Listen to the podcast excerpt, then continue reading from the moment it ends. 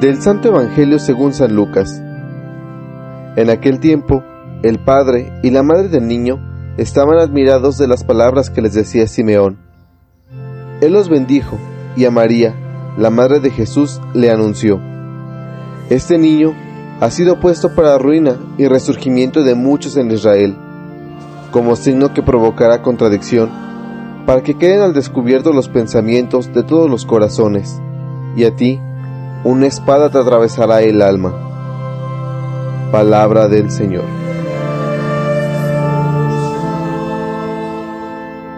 Queridos hermanos, nos encontramos en este martes 24 del tiempo ordinario, un tiempo para meditar sobre la vida de Jesús.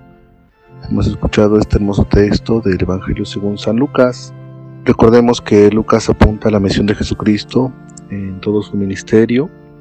Ahora ah, marca este Evangelio que habrá una división en el pueblo de Israel y esto también trae un gran dolor a María, la Virgen María, como lo hemos escuchado de estas palabras de este gran sacerdote de Simeón, donde le menciona que pues a ti misma le dice, una espada te atravesará el corazón, te atravesará el alma.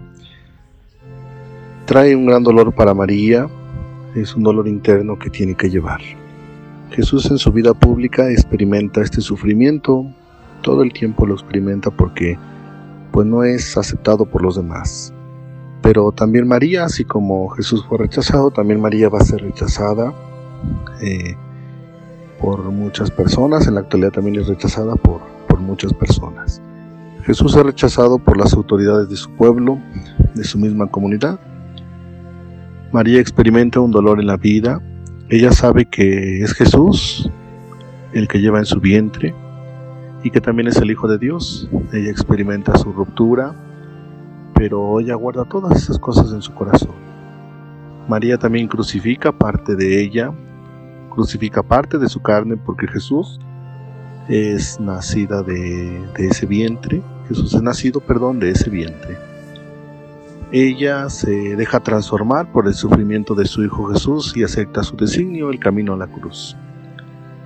¿Qué podemos rescatar? Podemos decir que el sufrimiento es fuerte de la Virgen María, pero ella lo lleva en su corazón, lo contempla, lo, lo digiere. ¿Por qué? Porque acompaña a su Hijo Jesús hasta su muerte. Vamos a pedirle a la Virgen María hoy que nos acompañe, pues ella es el modelo de perseverancia, es un modelo a seguir, a participar en los sufrimientos de Cristo. Pidamos a Dios participar, participar así como María con mucha paciencia. María es el modelo de todo cristiano, ¿por qué? Porque acompaña a Jesús en todo momento a la cruz. Decimos todos que así sea.